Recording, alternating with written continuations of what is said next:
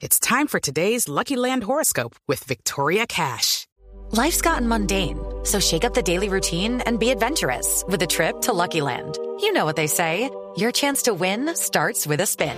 So go to LuckyLandSlots.com to play over 100 social casino-style games for free for your chance to redeem some serious prizes. Get lucky today at LuckyLandSlots.com. Available to players in the U.S., excluding Washington and Michigan. No purchase necessary. VGW Group. Void where prohibited by law. 18 plus. Terms and conditions apply. Nos vamos.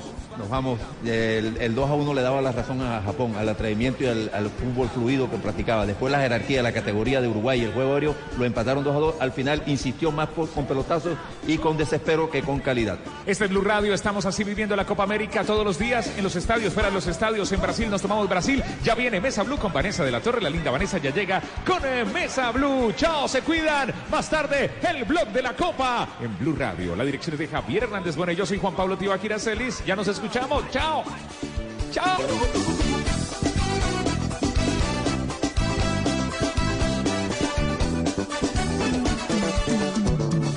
Hoje convidei alguns amigos pra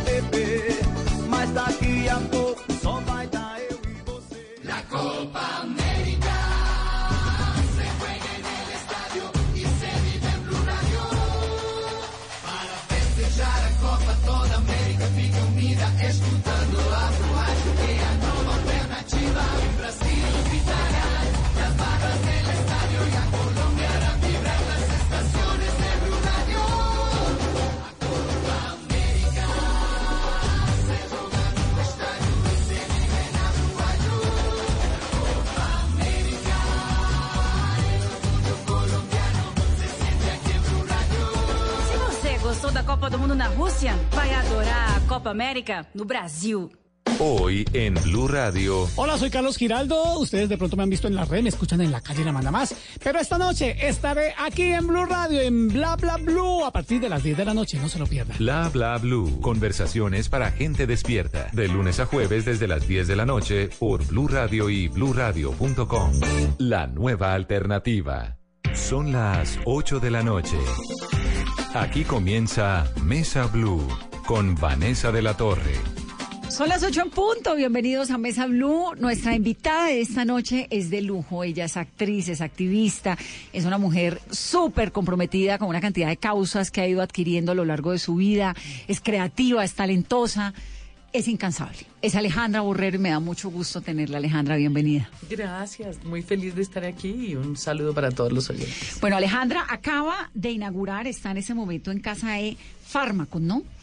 Farmacom, la obra con la que abrimos nuestra casa hace más de 10 años, ya más de 300 funciones y, y bueno, vamos a hacer una pequeña temporadita de, de obras que he hecho y entre esas, bueno, viene Farmacom de nuevo, una Esta pieza... es una de sus consentidas. ¡Oh! Que Farmacom es de esas obras. Hoy estaba diciendo, hoy Dios, tengo que pedirle permiso a Mayolo para volver a coger esta obra, porque no es cualquier chiste. Es una obra muy, muy fuerte. Es una obra que no existe otra. No hay comparación. Realmente eh, ver a un genio que, que puede descarnar su alma en medio de las drogas es, es realmente impresionante. Y Mayolo me da la posibilidad de recrear esa vida eh, y de volverla a ver cada vez. Y es muy impresionante, ¿sabes? La primera, al, al principio, las primeras funciones, por supuesto, estaban cargadas de todo el dolor y la tristeza de la De la- pérdida de, la muerte de Mayolo. Y por supuesto, yo le había eh, él me había llamado para que hiciéramos la obra y, y yo no fui a un almuerzo que, que me había, en el que había, íbamos a hablar sobre cómo hacerla y al otro día se murió. Así Ah. que estaba cargada además de esa culpa, de esa sensación y, Mm. ¿Ya y se le cada quitó día poco a poco o no? Es otra cosa diferente, por supuesto que sí. Pero lo que no se le ha quitado y creo que no se le va a quitar nunca es esa pasión, esa admiración y esa cosa tan fuerte que ha tenido con Mayolo siempre, Por ¿no? supuesto, él fue mi mentor, él fue el que me enseñó a actuar, él fue el que me mostraba en cámara cómo podía, lo que era yo, y yo me miraba, yo, yo hice eso, yo soy capaz de hacer eso, wow. Y realmente Mayolo me sacó, y, y Mayolo me dio como un norte en la vida, Mayolo era un hombre que conocía a las mujeres profundamente, que hablaba de lo que está debajo de las enaguas, y es de lo que me gusta hablar. Alejandra, ¿hace cuánto se murió Mayolo? Ay, Dios mío, hace ya más de 10 años. No, mentira, como 10 años. Como ¿eh? 10. ¿Y por qué fue que la marcó tanto? ¿Cómo fue su relación con él? Porque Mayolo apareció muy, muy temprano en mi vida. Yo estaba estudiando teatro con Enrique Buenaventura en la Universidad del Valle y tuve ese privilegio de tener esos dos genios en, en mi adolescencia, en el momento de mi formación. Y, y bueno, yo llegué de Estados Unidos de estudiar inglés a, encontrarme que mi novio estaba trabajando en una película de Carlos Mayolo. Y por supuesto, pues novia llegó pegada al asunto y ahí empecé a cargar cables a tengo el recuerdo de un día que Mayolo me mandó, ah, dijo, voy a cambiar a todos los actores por animales, tráeme un cerdo. Y me fui en ese jeep de Mayolo, que tenía solo dos bujías, sin puertas ni ventanas, y monté un cerdo que gritaba como un desquiciado. Ay, Dios mío. Y ese era Mayolo. Y después llegábamos y los dormían, y uno después dice, si se muere ese cerdo, ¿yo qué hago? Porque por supuesto esto era de una precariedad increíble y, mm, y bueno, ahí comenzó esa relación que, mm, que no terminó hasta su muerte. ¿Duró cuánto tiempo esa Muchos años sin verlo también, cuando lo volví a ver con mucho dolor, verlo tan acabado y Mm. tan desbaratado, pero un hombre que me marcó para toda la vida, yo creo que fue el hombre de mi vida, Mayolo. Eh, un hombre que no tenía nunca una palabra desobligante, un hombre que nunca hizo sentir mal a otra persona. Eso para mí era absolutamente maravilloso, a pesar de estar todo el día borracho. un Y, y voltaje. se- y- y- y generalmente cuando la gente se toma unos tragos, pues se saca a sus demonios y Mayolo no tenía. Y eso me impresionó siempre. Un hombre que me enseñó a amar, que me enseñó lo que era la amistad, lo que era el amor profundo. ¿Pero ustedes fueron solo amigos o tuvieron algo más? Mayolo era novia de mi hermana mayor. Así que, y yo vivía en casa de Mayolo en esa época porque, La porque de su mi casa mamá un me había echado de la casa, sí. Entonces, eh, pues era muy La un peculiar. la casa. Yo creo que mi madre sufrió mucho en esa época eh, y por supuesto detestó a Mayolo por muchos años como diciendo, no, no, no, mis hijas todas metidas con este hombre. Pero, pero realmente Mayolo eh, fue un hombre que a mí me dio cosas increíbles y me inspiró a ser una actriz eh, y me inspiró ese amor incondicional de él por esta vida, a pesar de, de- de darse el palo que se dio y de matarse, ¿no? Sí. Eh, a usted le tocó una época pues muy especial porque era Enrique Buenaventura, le tocó Sandro Romero, le tocó Jorge Alitriana, le tocó Mayolo. ¿Ha cambiado en algo la vida del teatro, de las tablas, de las inquietudes que usted vivió en esa Cali a lo que hay hoy en día? Por supuesto, y gracias a Dios ha cambiado, ¿no? Porque es que, bueno, yo era increíble, porque en esa época, en los 80, añorábamos los 60 y hubiéramos querido ser los hippies de los 60 y toda esa época y esa locura. Pero eran los hippies de Y los cuando- 80. Y cuando fuimos a ver, éramos los hippies de los 80 y Claro. realmente fuimos una generación que fue todo un ícono. Y yo recuerdo momentos increíbles de, de, de nuestra vida en los 80s y los 90s y el, el descaro. El descaro de vivir, eh, la irreverencia, la impertinencia, eh, esas cosas de juventud tan deliciosas. Eh, hacer una serie que estaba en prime time improvisada. Que era azúcar. durante seis meses, tirar los libretos y decir qué hacemos y, y, em, a quién matamos y bueno, esto ustedes no se pueden imaginar. Y la gente veía azúcar y cuando yo la veo ahora, después de los años, digo no puedo creer, no puedo creer que esto tenga esta solidez después de lo locos que éramos. Eso era Alejandra Solás, ¿no? Yo era Caridad Solás. A Caridad Solás. Caridad Solás, un personaje precioso. Sí, Alejandra Borrero, Caridad que Solás. me dio además. Era una mala. cosa- no, y me dio una cosa muy divertida que le voy a contar. Em, los hombres de este país, en esa época, quedaron enloquecidos con Caridad Solás. Y es el momento en que me encuentro con hombres que en este momento están en unos puestos muy importantes del gobierno y de todo, y que les tiembla así la boca y me dicen, usted era mi amor platónico, y yo me muero la risa. Pero ¿por qué si era tan pues, perversa? Está, a los hombres les gustan las mujeres fuertes. Me ¿Fuertes cuenta. o perversas? Fuertes, fuertes. Y Caridad Solas era una mujer muy fuerte. Más que perversa, era una mujer muy golpeada. Entonces, muy adolorida, que no sabía creer. Pero vieras cómo le gusta a los hombres que lo regañen. ¿En serio? Hombre. si no, pregúnteles a las esposas. Pues yo sí creo porque yo soy regañosísima y no me va mal. Sin comentarios. No me quejo. Sin comentarios. Alejandra, y entonces ustedes eran los rebeldes de los 80 que querían ser los, del- los de los 60 y hoy en día no sé si todavía exista porque pues obviamente no es mi mundo, pero todavía existe hoy en día se ha reinventado de alguna forma esa bohemia mezclada con el talento, con la noche, con la improvisación, con toda esa magia y sobre todo con esa rebeldía que había en la época cuando usted era joven? Yo creo que cada época trae su afán, ¿no? Y que los ochentas traían un afán que y que ahora viéndolo en retrospectiva uno no se puede imaginar todo lo que estaba pasando por, en el país y que no nos dimos cuenta eh, por estar tan jóvenes y tan salvajes pues y estar de fiesta como estuvimos en los ochentas y este mundo acabándose y Colombia desbaratándose.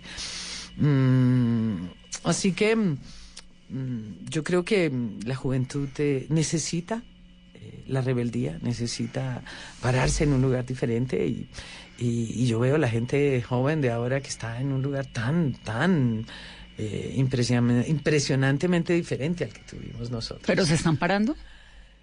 Posiblemente. A mí me preocupa mucho cómo señalamos a los jóvenes y cómo los eh, les decimos cuán eh, no están todavía bien parados. ¿Cuándo estuvimos bien parados? No, pues no, no ni, ni estamos. Y seguramente todavía estaremos aprendiendo a pararnos, pero sí, creo que tenemos una juventud de... mi Es una modo, juventud ¿eh? inquieta intelectualmente, la de ahora. Usted que se mete con tantos jóvenes, que No. en casa eh, No. eh, tiene estos teatros, no, no tiene. Ah, es que eso quería montarle, porque usted me dice, no, es que el, el país de los 80 se estaba desbaratando. Bueno, ¿y el de ahora?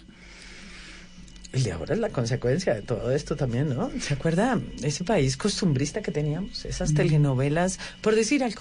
La Casa de las Dos Palmas. La Casa de las Dos Palmas, eh, no sé, pe- por de- digamos, eh, novelas que eran realmente costumbristas. Y esa era nuestra Colombia, todavía tenía todos esos ingredientes.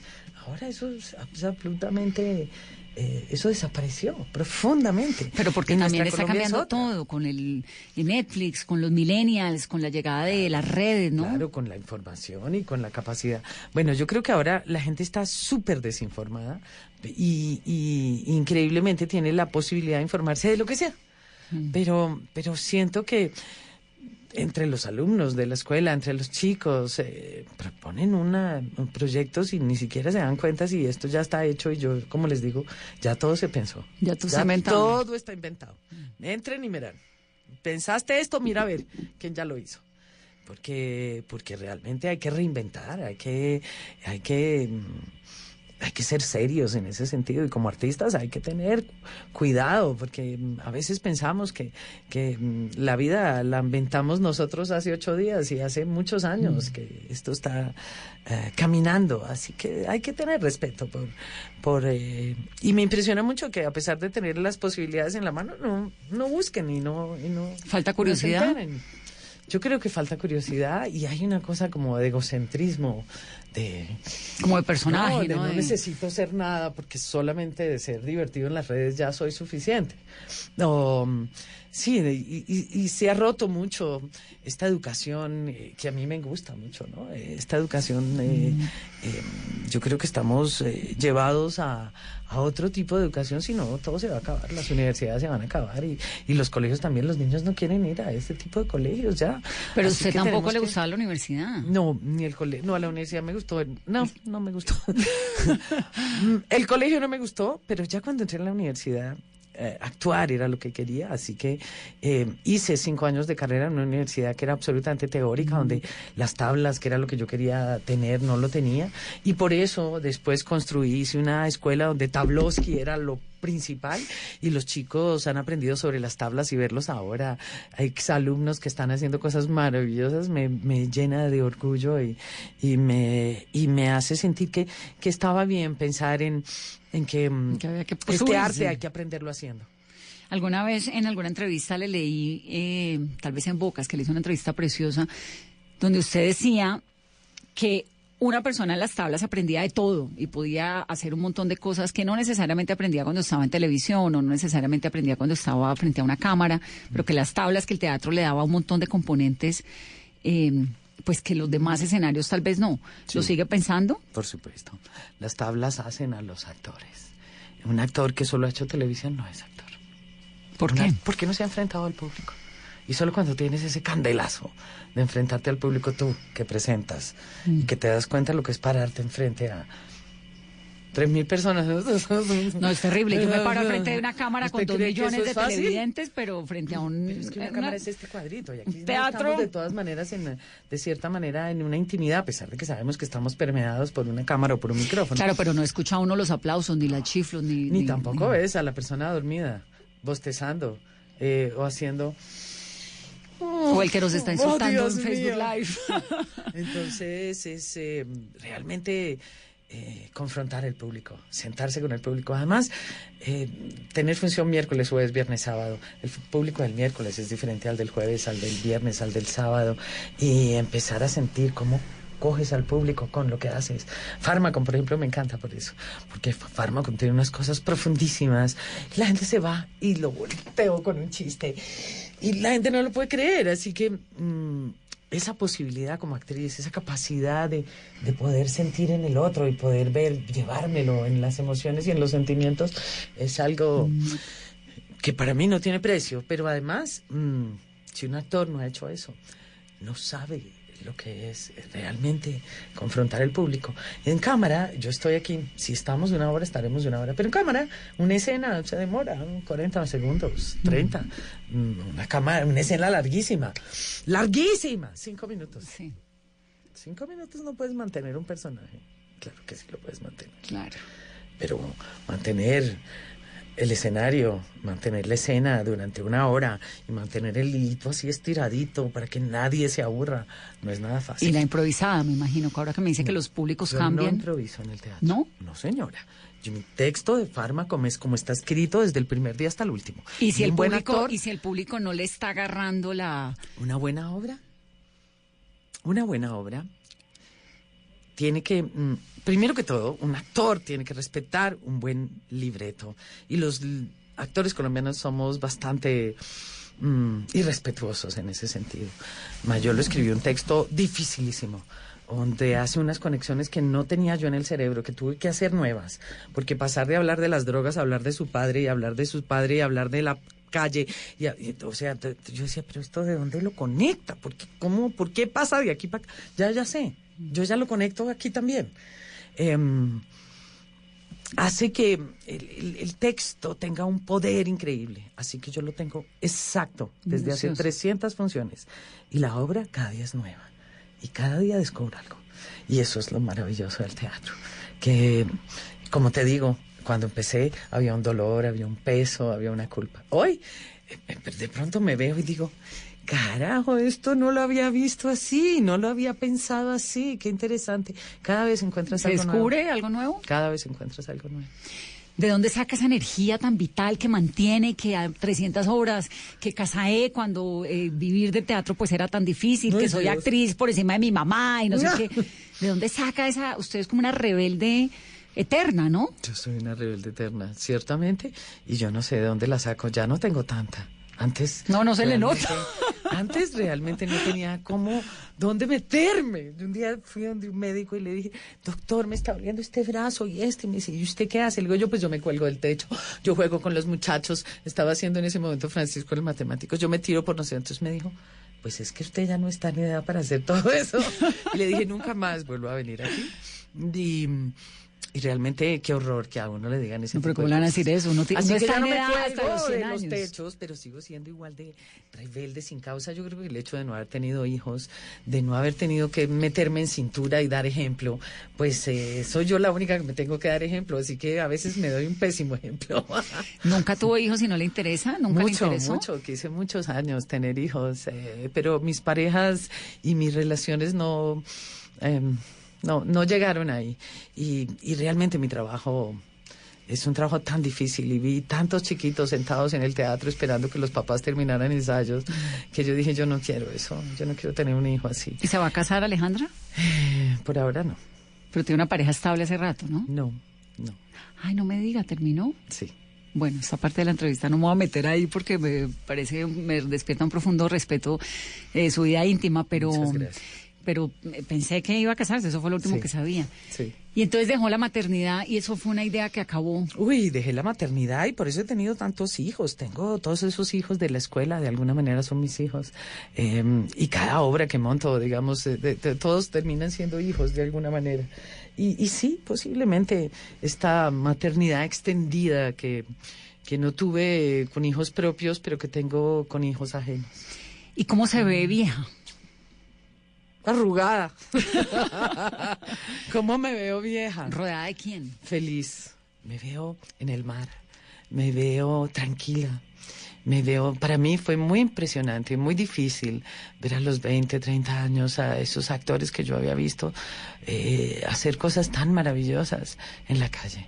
Eh, sin tener nada de qué vivir y después de haber sido las glorias de este país. Así que yo desde muy chiquita dije, a mí eso no me va a pasar y yo me voy a organizar en la vida de tal manera que yo tenga cómo vivir tranquila en mi vejez y yo no tenga que estar detrás de un papelito ni de nada por el estilo. ¿Y lo ha hecho? Eh, sí, sí, yo creo que sí.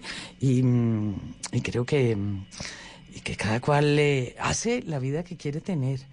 Así que yo he tenido el privilegio de, en este mundo donde vivimos en guerra por tantos años, eh, ser una mujer exitosa haciendo historias que muchas veces perpetuaban esta violencia horrorosa en el país y Todavía lo sigue mantenían haciendo esos imaginarios como como los príncipes azules, etcétera. Sí, pero ya no lo hago. O sea, Y ya no lo hago actúa, pero lo hace con- ¿qué es lo que en hace las ahora? novelas. Por ejemplo, no, no hago ninguna escena que tenga tintes violentos. No golpeo a nadie ni permito una escena de esas. En, eh, y generalmente al final de la historia, la protagonista le pega a la, al antagonista o generalmente hay ese momento de... Y mis directores, es impresionante, pero se quedan como... Entonces, ¿cómo lo hacemos, Aleja? Y generalmente lo resolvemos de otra manera. Sin embargo, mm, ando por el país con una charla que se llama Rompiendo Imaginarios de Violencia. Y con el- y con, con el ella pétalo pido perdón por todas esas novelas que hice que perpetuaban estos benditos imaginarios de violencia, porque realmente no hay derecho. No hay derecho. La vida de las mujeres en Colombia es demasiado difícil. Mm. Eh, y las de las mujeres en el mundo. Hoy leía que eh, a nivel mundial las mujeres ganan el 60 o el 75% menos que los hombres. A nivel mundial. Y eso es una barbaridad. No, barbaridad. Eso habla de, de mujeres desnutridas, de hijos desnutridos, de menos comida, de menos posibilidades, de menos oportunidades. Ay, impresionante. No, mejor dicho, estar aquí usted y yo, esto es un Es un privilegio. ni el lujo. No, de acuerdo, es un lujo, pero eso no significa que no entendamos los dramas que le ocurren a, a todas las demás, ¿no?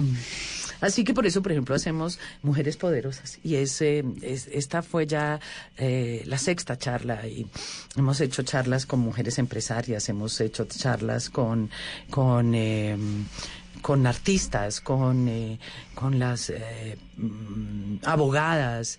Eh, ¿Por qué? Porque queremos inspirar a otras mujeres a, mm, a asumir cargos públicos, asumir cargos de poder, a mirar el mundo de otra manera. No te puedes imaginar lo que es ver ese teatro lleno De mujeres y hay escuchando. niñas y muchachas, chicas de universidad que lloran oyendo hablar a estas mujeres y oír cómo, por ejemplo, en la charla de las mujeres empresarias, pero no era cualquier mujer empresaria, unas mujeres presidentas de empresa importantísimas que empezaban a develar sin darse cuenta el techo de cristal y, y mostrárselo al público de esa manera fue absolutamente importantísimo. ¿De dónde sale esto suyo del activismo tan fuerte? Sale de un, de un trabajo que comencé haciendo eh, que tenía que ver con abuso sexual infantil. Y, y esos temas son dificilísimos. ¿Era una de obra de teatro? tocar, sí, de teatro. Y al ver lo, lo, lo impactante que fue la obra eh, en el público, empezamos a pensar que teníamos que seguir con este tipo de iniciativas y que mm, y, y empezamos a hacer cosas como cambiar, por ejemplo, eh, el programa de mano por una cartilla, donde decíamos los mitos y las verdades sobre el abuso sexual y, y los niñitos de los colegios se quedaban leyendo eso, no dejaban una sola cartilla. Yo decía, "Hmm, qué hay algo". interesante. Y así empecé. Y, y de ahí empezamos, eh, nos sobraron, realmente nos sobraron 10 millones de un proyecto. Y dijimos, ¿qué hacemos con estos 10?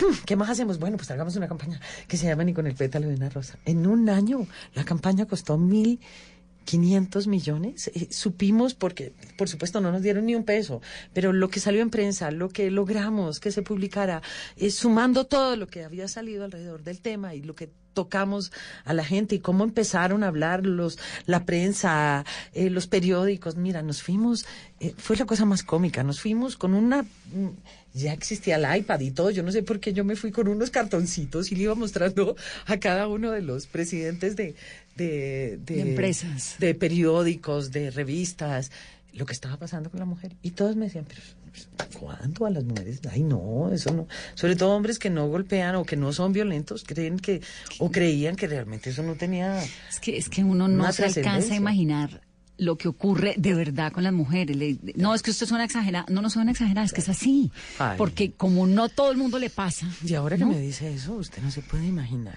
lo que ha pasado con las mujeres en el conflicto armado colombiano. Mm. O sea, la manera en que se traspasó a las mujeres.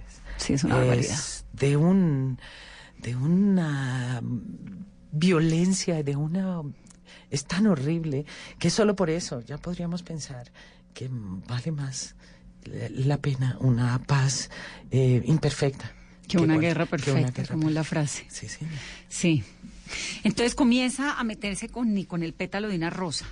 comienzo a trabajar con este tema de, de no violencia contra mujeres. Decidimos hacer esta campaña de Ni con el pétalo de una rosa y, yo no- y ya no solamente hablar de violencia sexual infantil, sino tocar todas las violencias y tocarla desde todos los artes. Como nuestra casa tiene ese ingrediente, casa ensamble, eh, la corporación, digamos, nuestra casa siempre estuvo pensada para que en esa casa podía haber todo tipo de iniciativas artísticas y que la división entre las artes ya no existe y que la división entre el teatro y la música y la danza y las artes plásticas eso ya no existe. Así que y yo soy una fanática de las artes visuales así que me encanta tener exposiciones en casa. Y y bueno, decidimos trabajar por medio de todas las artes y comenzamos con esta muñequita. Hicimos un diseño de cuatro momentos de art- artísticos y comenzamos con esta muñequita, de la cual alcanzamos a tener más de 1.500 muñecas eh, de mujeres, eh, de comunidades, porque esto lo convertimos en un taller pedagógico para hablar sobre violencia. Usted no se imagina lo bello que es ver una mujer con una muñeca que ha pintado exactamente igual a ella, pero exacta, que dice, a ella la violaron, a esta muñeca le hicieron esto y, lo, y la posibilidad de... De, tras- hacer una de- catarsis, De, de- pasarlo aquí de, y de verlo desde otro lugar. Y eso tiene increíble. un equipo interdisciplinario donde usted tiene asesoría psicológica, todo eso. Por supuesto, nosotros tenemos eh, una curadora que es Carla Rey, que es eh, una artista argentina con la que hemos trabajado desde que comenzamos eh, y hemos tenido, y realmente no trabajamos con psicólogos, trabajamos con el arte y somos unos convencidos de que el arte es suficiente para contener y eso lo probamos en Victus. Eh, Bueno, trabajamos. Invictus fue impresionante. Todavía, ¿no? ¿alguna vez la van a volver a montar? Sí, estamos, seguimos trabajando con Victus y la idea eh, es que Victus la vean todos los colombianos. Victus es, eso, es le lo iba a decir, de Victus es para que la vea todo el país. Es como la exposición de Chucho Abad, Exactamente. ¿no? Que lo tiene que ver todo el mundo. Exactamente, sí. yo le agradezco que me diga eso porque realmente es la memoria viva de la Mm. guerra y si yo hubiera montado Victus ahora, seguramente sería una obra totalmente diferente y me preocupa mucho, yo que viajo el país entero, que la memoria de esta guerra se está perdiendo y que las cosas se vuelven mitos, porque lo que está escrito y del trabajo que se ha hecho de, de recoger la memoria del conflicto armado ha sido muy importante, pero los colombianos no leemos, a pesar de, de la Feria del Libro y la cantidad de gente que hay y que va a la Feria del Libro, los colombianos no leen. Y es muy importante que conozcan lo que ha pasado con la guerra. Hemos tenido la posibilidad, por, ejemplo, de presentársela, ahora se la vamos a presentar a policías, y hemos tenido la posibilidad de presentársela a militares, pero también a muchachos de colegio y de universidad, y ver que esos muchachos no tienen ni la más mínima idea. Ni- pero de lo ni que la ha pasado en más este mínima país. idea, es una cosa muy impresionante, pavorosa, sí. porque ellos son los que no pueden dejar que esto se repita. Así que ellos tienen que conocer lo que pasó. ¿Qué pasa si, un- si alguien está oyendo este programa y dice, yo quiero tener Victus? En- Yo quiero en- tener Victus. Quiero verlo, quiero hacerlo. Contáctenos. Estamos eh, queriendo que mucha gente venga a ver Victus. Estamos tratando de tenerla los, los martes en Casa E y, y, y bueno, muchas veces la abrimos eh, libre hacia el público eh, porque nos importa mucho que la gente venga a despolarizarse, a sacar de esta de la mente el conflicto y a ponerlo en el corazón. Victus son relatos de guerra sobre el escenario. ¿Cuántas personas actúan en Victus? Bueno, somos eh, 17 personas, estamos eh, militares y policías, paramilitares, guerrilleros de Mm. Todos son víctimas, y víctimas eh, del eh, víctimas civiles y, y eso fue lo que descubrimos. Por Pero digo, supuesto, to- todos, son actores pues O sea, real, digamos, son policías, fueron, victimarios de la exacto, guerra, sí, señora. exacto. Y ahora somos la familia Victos. Cuando monte la próxima temporada me cuenta, pero me dice que lo va a tener los martes, ¿no? Por supuesto, le cuento y le aviso porque la idea. Total, ahora le- vamos a ir a Medellín y la idea es poder llevar esta obra por toda Colombia. Para que además decirle en este programa, recordarle a la gente, mire, ya está Victus en casa de, porque honestamente creo pues que hay que verlo, o sea, que, que es como la exposición de Chucho Abad, Tan bella, que hay que sí. verlo y punto, ¿no? Es Sí, como yo creo que es el trabajo más serio que he hecho en mi vida sí. y que conjuga, digamos, toda la pedagogía y el trabajo que hemos hecho durante estos 10 años en, en eh, porque una cosa es la campaña hacia afuera y todo lo que todo lo que le mostramos al público y ahora viene el festival y vamos a hacer muchas cosas y, y la idea es masificar el, eh, el, eh, el discurso, que es tan difícil, porque es que el tema de violencia contra mujeres nadie quiere hablar de eso. Nadie quiere hablar el de tema género. de abusos, ay, no, qué horror que hablamos de eso. Entonces yo el 25 de noviembre, que es el Día Mundial de la No Violencia contra las Mujeres, tenía que salir por todo Colombia, a donde fuera, va a ser, con- mejor dicho, pero ni el 24 ni el 26 querían hacerlo. Así que por eso hicimos un festival y, y montamos un festival que eh, se toma la semana y este año queremos tomarnos la ciudad con arte y, y espero que podamos hacer un trabajo muy bello y que la gente siga eh, sensibilizándose sobre este tema. ¿Qué pasó en la vida de Alejandra para que pasara de la actriz de Azúcar, de la niña rebelde, de la niña de Carlos Mayolo, a volverse semejante voz de activismo? Yo creo que eso viene con uno. Mi abuela fue una mujer eh, muy especial eh, y trabajó cuando se murió. Mucha gente se me acercó a decirme, su abuela nos ayudó mucho, su abuela trabajó por nosotros, su abuela. Y yo decía, wow, qué interesante. ¿Qué ¿no? hacía su Nunca- abuela? Mi abuela era una ama de casa, pero mi abuela ayudaba a los en el hospital y ayudaba a los enfermos de yo no sé qué y a las de la enferma.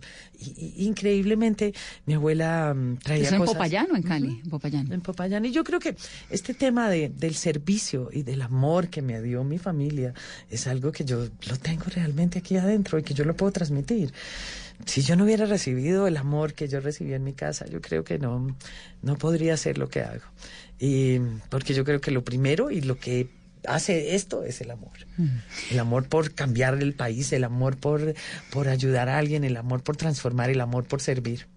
Alejandra, pero su familia es como un matriarcado, porque la oigo que me habla de su hermana, de su mamá, de su abuela. Mi y los papá se va a poner furioso, mentira. ¿Dónde estaban? No, tengo el privilegio de tener a mi padre ayer, festejarle su, su Día del Padre y decirle tantas cosas hermosas. eh. Un hombre increíble, como tantos padres que no saben expresar sus emociones y sus sentimientos, pero que siempre sentimos en el fondo todos nosotros eh, ese amor incondicional de ese hombre maravilloso. ¿Y qué decía pero por ese supuesto papá? es un matriarcado, Claro, las que mamás son las mamás. ¿Qué dijo su papá cuando usted le dio por estudiar teatro? Porque la mamá ya me contó que se opuso. ¿El papá qué? Mi papá pagó la universidad.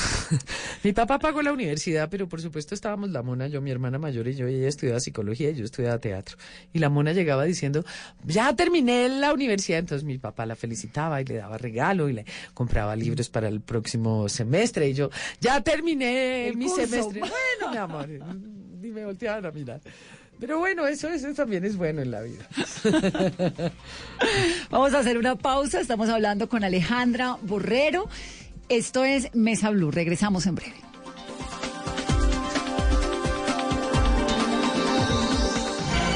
Estás escuchando Blue Radio con el Banco Popular. Siempre se puede. Doña Susana, si responde la siguiente pregunta ganará muchos premios. ¿Está lista? Sí, ¿Usted abrió un CDT en el Banco Popular? sí. Con el ahorro ganador CDT, siempre ganas. Sin rifas ni sorteos. Ahorra y obtén mayor rentabilidad. Más información en www.bancopopular.com.co. Banco Popular. Somos Grupo Aval. Aplica condiciones. Vigilado Superintendencia Financiera de Colombia. Todos tenemos un reto, algo que nos impulsa, eso que nos hace levantar de la cama todos los días, un sueño que nos lleva al límite y nada más importa. No importa el dolor, ni la frustración, no importa el tiempo. Un reto que es a la vez nuestro combustible y nuestra obsesión. Porque nada se consigue de la noche a la mañana. Este es mi reto. ¿Cuál es el tuyo? Pasta Sonia, sabor y energía que te hacen mejor. Trabajamos pensando en usted. Estás escuchando Blue Radio con el Banco Popular. Siempre se puede. Doña Susana, si responde la siguiente pregunta ganará muchos premios. ¿Está lista? Sí. ¿Usted abrió un CDT en el Banco Popular? Sí. Con el ahorro ganador CDT, siempre ganas. Sin rifas ni sorteos. Ahorra y obtén mayor rentabilidad. Más información en www.bancopopular.com.co. Banco Popular. Somos Grupo Aval. Aplica condiciones. Vigilado Superintendencia Financiera de Colombia. Todos tenemos un reto, algo que nos impulsa, eso que nos hace levantar de la cama todos los días, un sueño que nos lleva al límite y nada más importa. No importa el dolor, ni la frustración, no importa el tiempo. Un reto que es a la vez nuestro combustible y nuestra obsesión. Porque nada se consigue de la noche a la mañana. Este es mi reto. ¿Cuál es el tuyo? Pasta Sonia, sabor y energía que te hacen mejor. Trabajamos pensando en usted.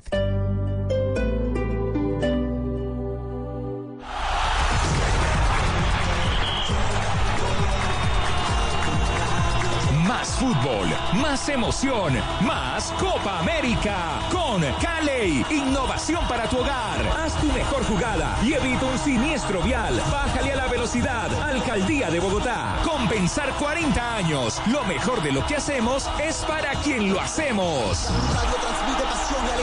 La Copa América se vive en Blue. Blue Radio, la nueva alternativa. Hoy en Blue Radio. Hola, soy Carlos Giraldo. Ustedes de pronto me han visto en la red, me escuchan en la calle La Manda Más. Pero esta noche estaré aquí en Blue Radio, en Bla Bla Blue, a partir de las 10 de la noche. No se lo pierdan. Bla bla blue. Conversaciones para gente despierta. De lunes a jueves desde las 10 de la noche por Blue Radio y bluradio.com. La nueva alternativa. Desde Corea llega al Teatro Mayor Julio Mario Santo Domingo el fascinante espectáculo Pequeños Ángeles, una agrupación que a través de la música y la danza recrea el folclore del país asiático, del viernes 5 al 7 de julio. Compre ya sus entradas a través de primera fila o en taquillas del teatro. Apoya a Bancolombia y Caracol Televisión. Invita a Blue Radio y Alcaldía de Bogotá. Más información www.teatromayor.org. Código PULEB E EBJ 494. Amo la Copa América. Porque es nuestro mundial. Porque el continente se viste de fútbol otra vez. Porque nuestros hinchas llenan los estadios de pasión. Y porque los mejores jugadores del mundo, los nuestros, vuelven a donde nacieron a buscar la gloria.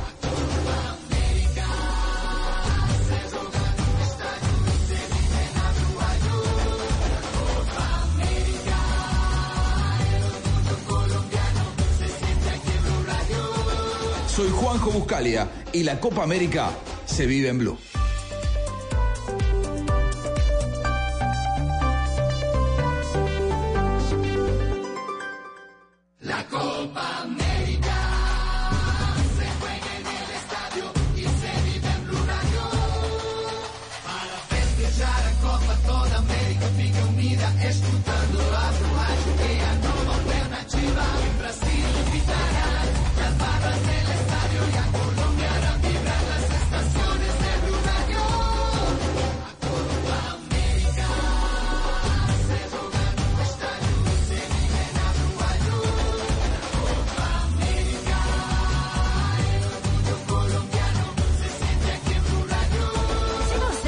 Da Copa do Mundo na Rússia, vai adorar a Copa América no Brasil. Estamos hablando con Alejandra Borrero, esto es Mesa Blue. Hay en este momento en Casa E, para todos los gustos, Última Noche, Super Pasito, Farmacon, que ya arrancó, oigan a este a 250 la Cuba Libre, que me parece divertidísima, la invitación, lo quito por su, mesté, su merced, el hostal, todo. ¿Casa E cuánto lleva? Llevamos más de 11 años con eh, programación continua. ¿Todos los días? Todos los días. Puedo decirte que hemos hecho, por ejemplo, más de 15 mil microteatros y que en funciones de teatro en este momento no sé, pero creo que son más de 25 mil. Así ¿Cómo que hace sido- uno para que Casa E funcione, Alejandra? No, carajo, pues tener una socia ni la macha, porque realmente yo soy una persona que está en el mundo creativo y que está, eh, y muchas veces eh, no le he puesto zapatos a, a tantos sueños. Tengo una socia maravillosa que es capaz de, de cogerme de allá y decir, a ver, un momentico, aterricemos, pongámoslo, a ver, miremoslo, ¿cuánto cuesta? ¿Cómo es? Y, mm, y ella ha hecho que, que realmente hayamos podido subsistir durante más de 10 años. Eh, es una mujer que viene del mundo empresarial y que realmente conoce muy bien y sabe muy bien este manejo. Eh, yo no sé cómo hacer. Sí, para que además No sé sea, cómo hacer. Para que además sea Para vivir viable, de la claro. boletería, yo no sé cómo hacer. Claro, porque además la boletería pues vale de 40 mil pesos, 30 mil, 50 mil, 60 mil. No, y no solamente eso, el día hay, hay obras que funcionan y otras que no. Claro. Y ese es el riesgo del arte. Eh, tú puedes, eh, mira, eh, para decirte un ejemplo, Gaetán escribió Café y fue un éxito increíble. Y pasó a seguir, escribió, escribió Guajira con los mismos ingredientes. Y Y nadie no, la vio. que era con Guy Ecker Punto. también y Punto. era así. divina, pero sí, de acuerdo. Entonces hay, hay un gran riesgo, el riesgo del arte es una cosa mm, brutal, así que todo este tema de la economía naranja es muy importante y es muy importante que, que empecemos a ver el arte desde otro lugar, porque no podemos pensar que el arte va a dar eh, una gran suma de dinero inmediatamente, pero va a apostarle al arte, va a hacer que este país cambie y que en- a nivel de turismo, a nivel de cultura, podamos exportar. eh, Nada más ni nada Talentos. menos que nuestro talento. Alejandra, eh, pero Casae siempre está bien, siempre está lleno, siempre hay obras, siempre Ay, se está moviendo, ¿no? No, no, siempre, está lleno. hay- Esto es una siempre lucha de hay todos los días. movimiento, digamos. Cuando usted arranca en Casa de, que es una casa absolutamente divina ante Usaquillo, en Bogotá, ¿cómo surge ese proyecto? ¿Va a montar una casa, teatro con un montón de salas de teatro? ¿De dónde, No, sale, no, ¿de dónde sale la idea? No, para nada, fue absolutamente increíble. Primero, le, muchas veces le dije a Fanny eh, que quería hacer un espectáculo, que quería tener un espacio. Y Fanny siempre me sacaba un papel y me decía, mira los números, no te vas a meter en esto. Ahí tenés la Casa Y- Nacional. Y yo nunca miré los números, desgraciadamente. Porque si los hubiera mirado, posiblemente lo hubiera pensado, pero nunca los miré. Porque uno hace esto por amor y por pasión, porque necesita decir algo, porque, porque era importante para mí. Así que mm, empezamos a buscar un espacio sencillamente para ensayar y para dictar clase. Eh, yo empecé a hacer un trabajo y empecé a, a dictar clase y me encarretó mucho el tema de la pedagogía. Y empecé, dije, bueno, necesitamos un espacio. Pero eh, estábamos en ese momento con la primera obra que teníamos, que era La Sombra del Volcán, la obra sobre abuso sexual infantil, y tuvimos eh, una temporada en el Arlequín, que era el teatro que queda detrás de esa Arlequín, casa sí. hermosísima. Esa casa, todos los colombianos o todos los, la gente que vive en Bogotá la ha visto y todo el mundo ha querido entrar en esa casa en algún momento. Y de pronto apareció un letrero que decía se vende, y yo, ¡ay, no puede tener! ¿Esa casa? ¿Esa casa? ¿Esa es la de Casae? Sí, claro. Así que yo le dije a mi socia y me dijo, por favor, no vayas a gritar, nomás entres a ver si logramos que, Que le bajen un poquito. que le bajen un poquito. Y yo entré y dije, esta es mi casa y de aquí no me van a sacar nunca. Y, y bueno, fue todo un trabajo. Esa casa es divina. Eh, era un absurdo, era no, no teníamos el dinero, por supuesto, para comprarla, pero quienes tuvieron la casa eh, nos dijeron queremos que sean ustedes. Además Nos es una casa muy interesante el con una proyecto. escalera, una casa art deco, bueno, es que es impresionante. Divina, es una casa modernista, está cumpliendo más de 60 años, es todo un patrimonio cultural y bueno. Además eh, debe ser patrimonio arquitectónico, patrimonio ¿no? arquitectónico. No se puede tocar, no se le puede claro. hacer nada. Pero no solamente la fachada, que es lo que generalmente es patrimonio, la, el la parte central de la casa es patrimonio y el jardín, el diseño del jardín es patrimonio. Así que es una casa increíble. Y es suya. Muchos arquitectos, es, es nuestra, es Claro. La corporación y, y, y bueno, van muchos arquitectos a verla y muchos eh, eh, de, de muchas universidades van a, a medirla, a mirarla. A- a- ¿Quién es el arquitecto de esa casa? Fueron un, un par de arquitectos, un arquitecto Santander que en esa época hacían las casas de Teusaquillo y, y lo increíble de esta casa es que no tiene un solo, todos los, eh, todos los, eh, digamos, elementos con los que la hicieron eh, son absolutamente, son traídos de afuera, los mármoles, Franceses, las piedras, sí, las, es increíble la casa. Sí, además es- hace parte como de esa, de toda esa zona de Teusaquillo que es tan impresionante, Tan bella, ¿no? tan bella. Era como que tenían una competencia, pero el que hizo esta ganó. Una- sí, sí. Y bueno, ganó usted teniéndola, Sí, además. gané yo teniéndola porque además él murió al año de, de hacer su casa y sus hijos la heredaron. Pero mm, bueno, yo como no le tengo miedo a estas cosas, un día estaba uno de mis amigos mm, eh, maravillosos, que es uno de los mamos de la sierra, y me dice, "Mm, viendo la obra vi ahí a un señor eh, que estaba entre los actores y le digo yo un fantasma y me dice sí y le digo yo el dueño de la casa y me dice sí Ah, tiene fantasma. Claro, pues, teatro Claro. fantasma no es un- un teatro. Y entonces eh, le, le digo, pero está contento, ¿cierto? A él le gusta lo que hacemos aquí. Me dijo, sí, está contento. Lo cual quiere decir que el Señor nos acompaña y ve las obras que hacemos, etcétera, etcétera. ¿Cuál es, eh, bueno, creería yo, no sé si estoy equivocada, que así como Mayolo la marcó usted, Azúcar también la marcó Profundamente. fuertemente, ¿no? Mm, sí, Esa fue sí. como su gran Sí. arranque. Sí, claro que sí. La que me mostró la actriz que podía ser. Yo me veía en azúcar y yo, ¡Oh! wow, yo Wow. hice eso. Y luego pero. Mayolo lo tenía al lado hablándome y buscándome y diciéndome, no frunzas el ceño, aleja, mira esto, no sé. Y me hablaba y me hablaba y me hablaba. Hasta que yo, uy, uy, fui sacando una actriz que no conocía. Qué maravilla, ¿no? Mm.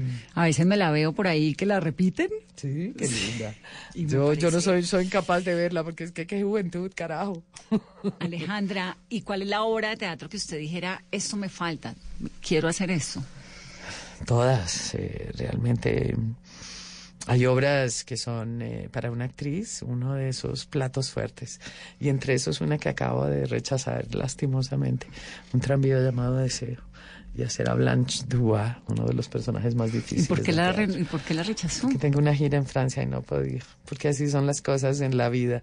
A veces no tienes nada y otros días tienes tres, tres proyectos al mismo tiempo. ¿Y el viaje a Francia, la gira, es con qué? Llevo tres años yendo a Francia con una obra que se llama Mujer Vertical. Eh, con ella me acompañan un par de, de las chicas de Victus eh, y, y realmente es impresionante lo que ha sido esa pieza en, en- en Francia y, y el reconocimiento que hemos tenido alrededor de esto y es un poco como eh, la premisa de la obra es como nos hicimos mujeres verticales en Colombia. ¿Y qué es ser una mujer en Colombia? Y por supuesto para los franceses eso es como esas mujeres francesas nos miran con una cara de... ¿Por qué? Ustedes son muy fuertes. En Colombia, ¿cómo les han pasado de cosas?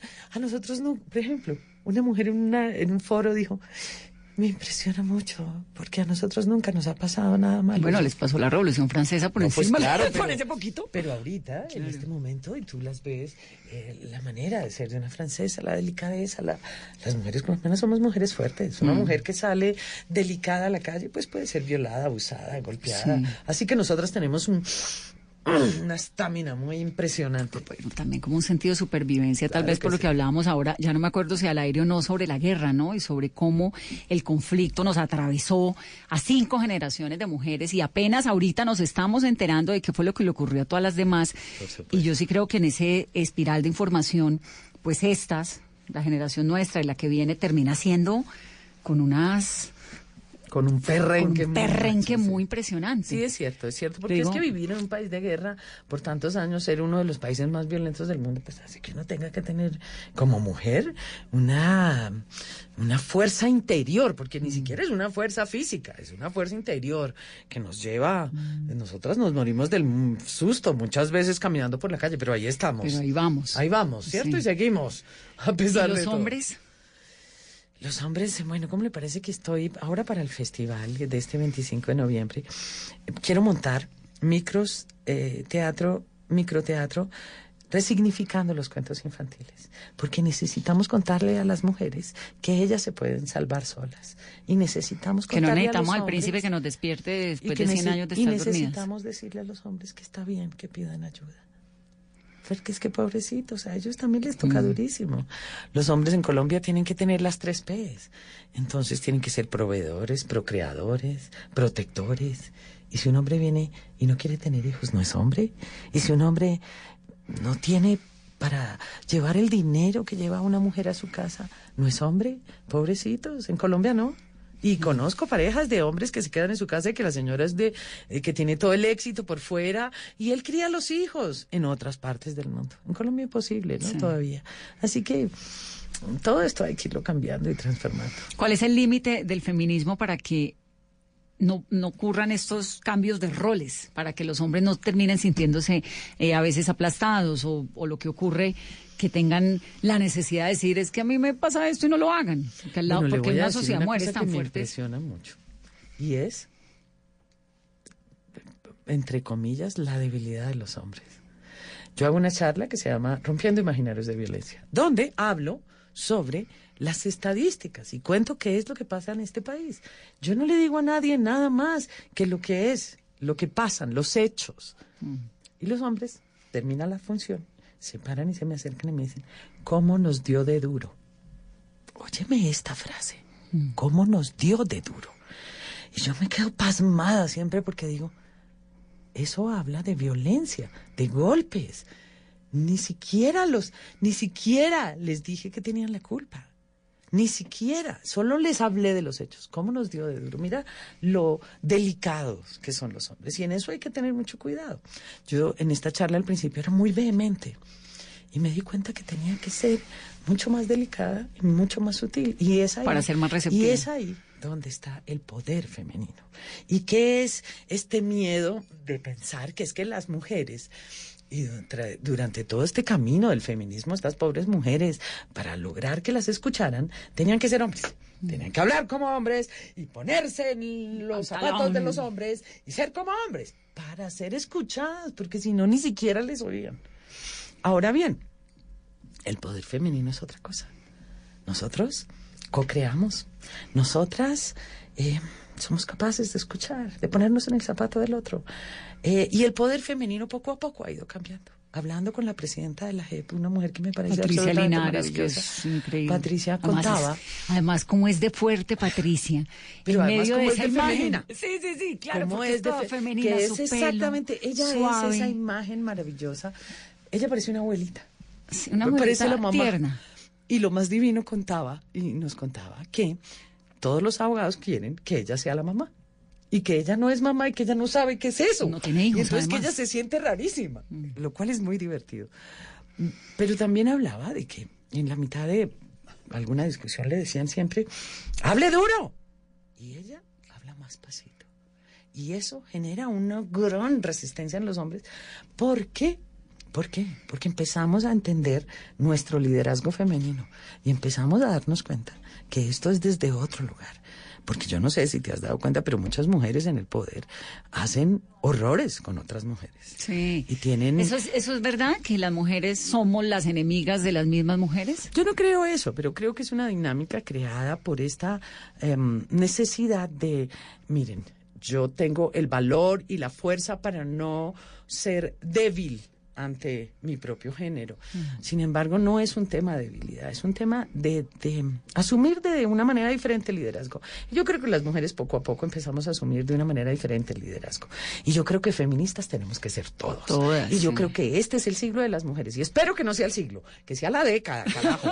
Porque no puede ser que nos demoremos tanto. Y yo creo que, que no nos pusimos de moda. Yo no creo que esto sea una moda. Yo creo que esto, esto no tiene de vuelta. Cuando ya las mujeres decidimos que no puede ser que seamos, es que, es que como raza no hay, no existe otro, otra especie donde la mitad de la especie está en una situación Tan de vulnerable, discriminación sí. y vulneración. Es cierto. Así que esto tiene que cambiar. La veo ventilándose. Ay, Dios mío, esta menopausia. que sé. ¿Yo qué quiere que le diga? Yo creo que soy la única mujer en Colombia que habla de la menopausia. Nadie me habló de ella y me hubiera gustado. ¿Y tiene la menopausia? Tengo la menopausia. Y es, bueno, no, no, no quiero, no, no, no entremos ahí porque para qué. Pero sí tengo mi propio verano personal. Así como hay quienes ¿Me tienen ves? una nubecita encima, Un yo verano tengo. personal, yo debería tener una nube. Alejandra, me encanta tenerla aquí. Ay, Dios mío. ¿A quién admira? A quien admiro. ¿Qué mujer le parece como, wow, qué tal esta mujer? Muchas. Entre esas, las lideresas colombianas. Las lideresas muy berracas, ¿no? Mayerly, por ejemplo, del Salado y tantas otras que conozco.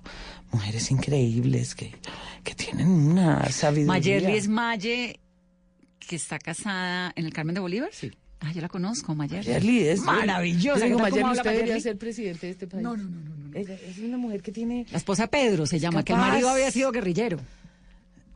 En este Claro. momento no te puedo Mayerly decir. es una mujer que Mayerly en el, es- en, el Carmen de Bolívar que su marido trataron de matarla, por ejemplo.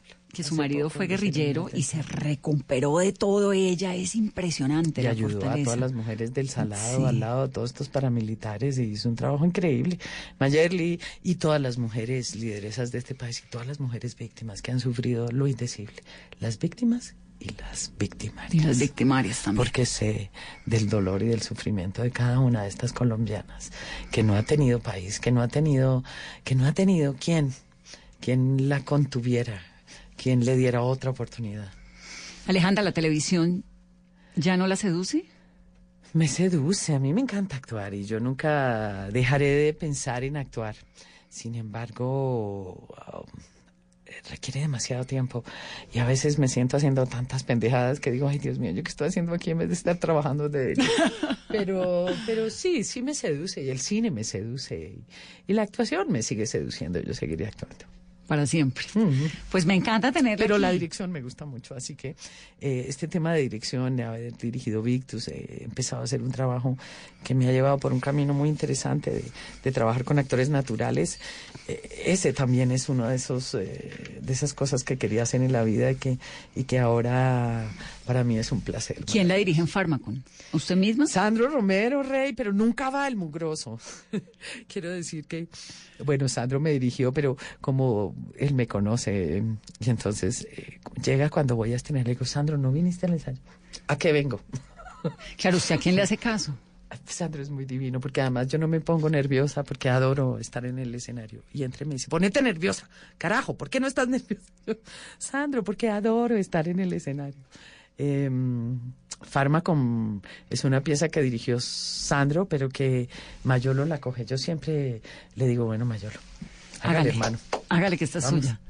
Pero usted y muchas caso, veces me Alejandra? miro las manos y, le- y me veo las manos de Mayolo. ¿A quién le hace caso? ¿A quién le hago caso? A nadie. A mí misma. Claro, es que Toda no la sé vida. qué tal. Alejandra, eh, haz cara de seria. ¿Este ¿Qué me está Ay, diciendo? No se imagina lo que era leer en un libreto. Y fulanita llora. No voy a llorar. Y, y- y todos mis directores de televisión, yo me acuerdo de Pepe Sánchez diciéndome, Aleja, tienes que decir lo que está escrito en el libreto. Yo, Pepe, ni mi mamá pudo hacer que yo hiciera lo que a mí no me daba la gana. Así que no. Y así ha sido. Y realmente tener, más allá de, de- de- de- de- de ser una persona llevada de su parecer, tener un criterio. Decir, no, hasta aquí. Y yo, yo, yo cuido mucho mis personajes, yo los respeto profundamente. Y creo que eso hace que también los personajes sean sólidos y tengan Y tiene una profunda convicción en usted misma, que eso es fuerte, es importante, ¿no? ¿Qué va? Soy inseguriza. Tengo ¿Sí? una inseguridad horrorosa como todos los actores. Carajo. ¿Pero es terca? Terca, como buena Tauro, por supuesto. Bueno, pues gracias por esa terquedad y por ese compromiso. Y la vemos 25 de noviembre, de una vez anotemos festival, ¿no? 25 de noviembre, vamos a estar hasta el 10 de diciembre, Día de los Derechos Humanos, 16 días de activismo y queremos pintar y llenar esta ciudad de arte hablando de no violencia contra las mujeres. Victus, cuando arranque los martes, me cuenta. Bueno, le Vamos a anotar aquí las tareas que Le tiene cuento para que Julián además le cuente a la gente por aquí, por este Claro. micrófono. Y Farmacon, pues ya está. Farmacom, eh, de aquí son seis funciones los miércoles, solamente los miércoles, así que allá los espero. Qué gusto tenerla, Alejandra. Bienvenida siempre a Mesa Blue. Tan bella, muchas gracias. Y ustedes que tengan una muy feliz noche, que disfruten del frío en Bogotá y del calor en el Caribe. Esto es Mesa Blue con Alejandra Borrero.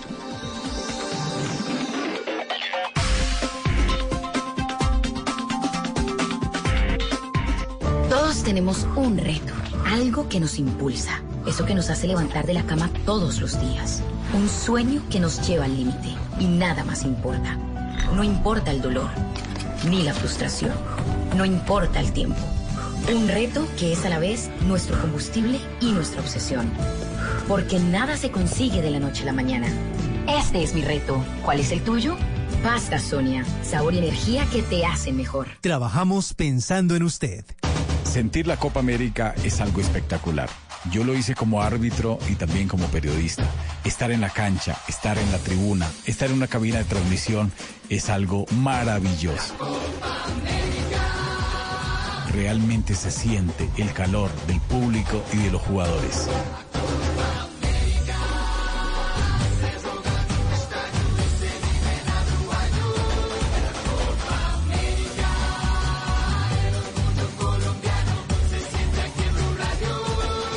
Soy Rafael Sanabria y la Copa América se vive en Blue.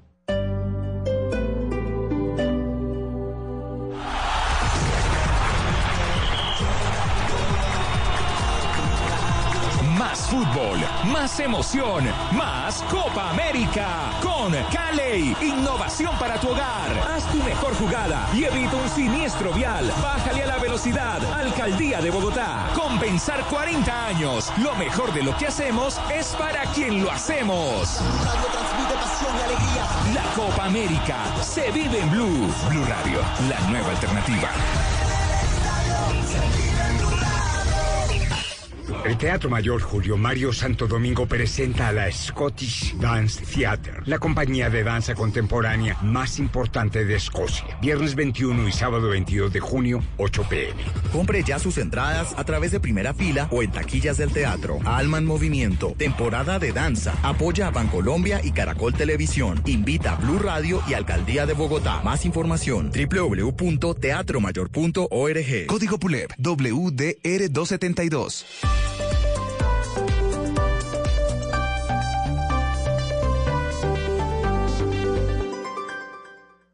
Hoy en Blue Radio. Hola, soy Carlos Giraldo. Ustedes de pronto me han visto en la red, me escuchan en la calle La Manda Más.